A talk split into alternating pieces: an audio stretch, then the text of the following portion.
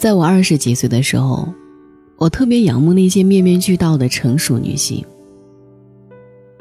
在我身边就有这样的女性，她不像那些年轻的女孩子，总是叽叽喳喳的讨论男友、老公，也很少提到生活中的困扰。平时我们聚会，都是她打点安排好一切，大家都爱对她说：“你老公真的太幸福了。”有这样一个成熟能干的老婆，多么省心啊！他每次听到这样的赞扬，只是微笑，笑着说：“谁让你们都是孩子？”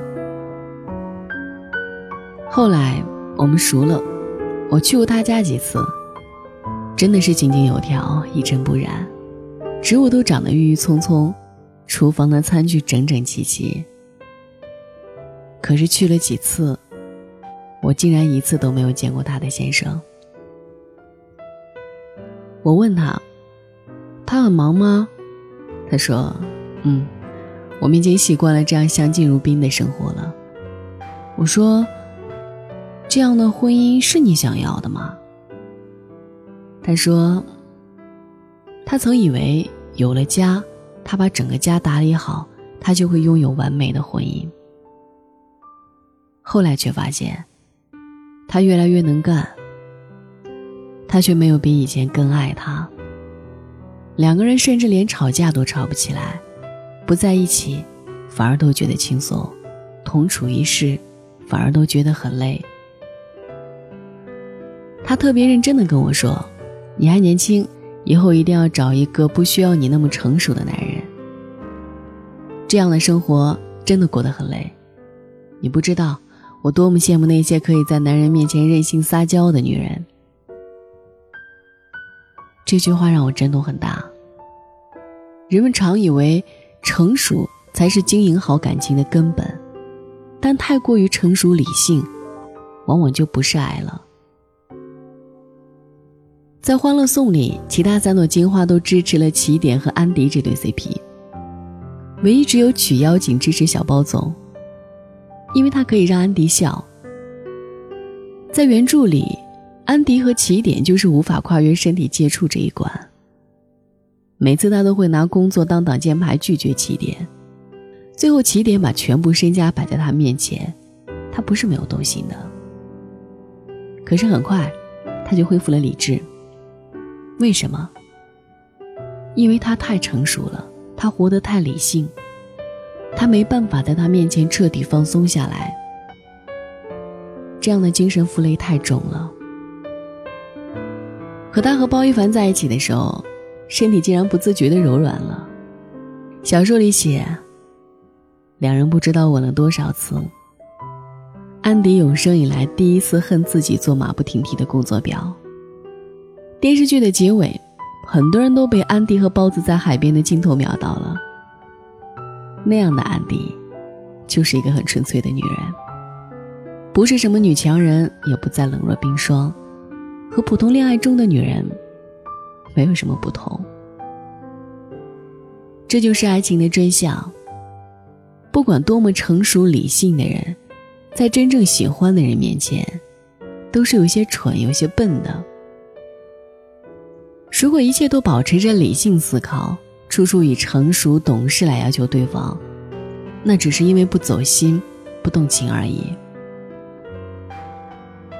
再成熟的女人，如果真的爱，情绪必然会波动，会跟男人无理取闹，会希望像个少女一样跟他分享她心里的那个小女孩。过了多年成熟的相敬如宾之后，那位姐姐选择了离婚。现在她的朋友圈。再也不是岁月静好、一尘不染的房间。他的旅行照片里竟然有各种我没见过的表情，有做鬼脸的，有跳跃的。他也再不穿那些高冷成熟款。他看起来年轻了很多。他很开心的跟我分享说：“你知道吗？每次分开，他会一次次的确认我有没有安全到家。他总会想着我日常还缺些什么。”在他面前，我终于可以不再介意吃相不够优雅、小肚子不够紧致。更重要的是，我真的像一个女人，而不是妈了。我为他高兴，真心的。我的一个女朋友非常优秀，大家都搞不懂，她身边那么多优质男性资源，怎么就没有合适的？她发自肺腑的跟我说：“因为在那些人面前，都只是假模假样、成熟冷静，可实际上你知道的，我就是一个逗逼啊。一个女人，只有喜欢你。”才会在你面前逗逼幼稚，不喜欢你，分分钟秒变成熟。同样的，真正爱你的人，也不会逼你成熟，因为只有怕麻烦，才会不停的对另一个人说：“你怎么就不能懂事儿一点，成熟一点儿？”我认识一个男孩子，以前和女朋友是异地恋，两个人相距两个小时的车程。女朋友问他这周末来不来看他，他说：“坐车太累了，下个月。”女朋友想打个电话，他说：“正在忙，懂事点。”于是整个恋情他们只见了五次，打了不超过十次的电话。现在男生有了新女友，每周坐三个小时的车去看新女友。一个人喜欢你。其实并不需要你一直那么成熟懂事。当然，一个人需要成熟，可那是处事成熟。两个人关起门来，一个扮甲方，一个扮乙方，聊个天都要弄得像双边会谈，这样的日子怎么过呢？我见过最特别的一对夫妻，两个人在外面都是各种精英模样，可是回到家里。一个喜欢买各种日本手办，一个超级喜欢阿拉蕾，他们在一起真的是天造地设。喜欢你的人会知道你的冷静背后其实是孤独，喜欢你的人会知道你的理性背后是疲惫，喜欢你的人会更喜欢你不为人知的一面。他知道，只有最亲密的人。才能让你坦然放下那些担心，害怕露出最幼稚、最天真的一面。其实，每一个女神内心都住着一个小女孩。晚安，小女孩。谁不曾忙碌，忙完就喊孤苦。只因落单了，就忘了，这叫无拘无束。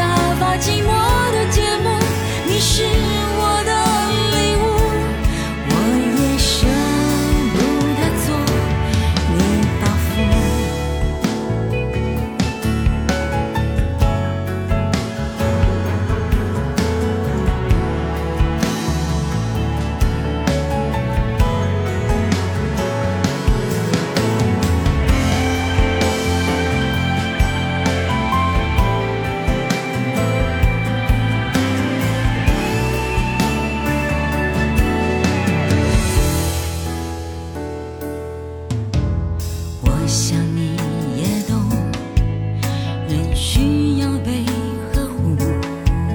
可偶尔会想被放逐在自由的国度。爱我就明白只有我最清楚有些心情像一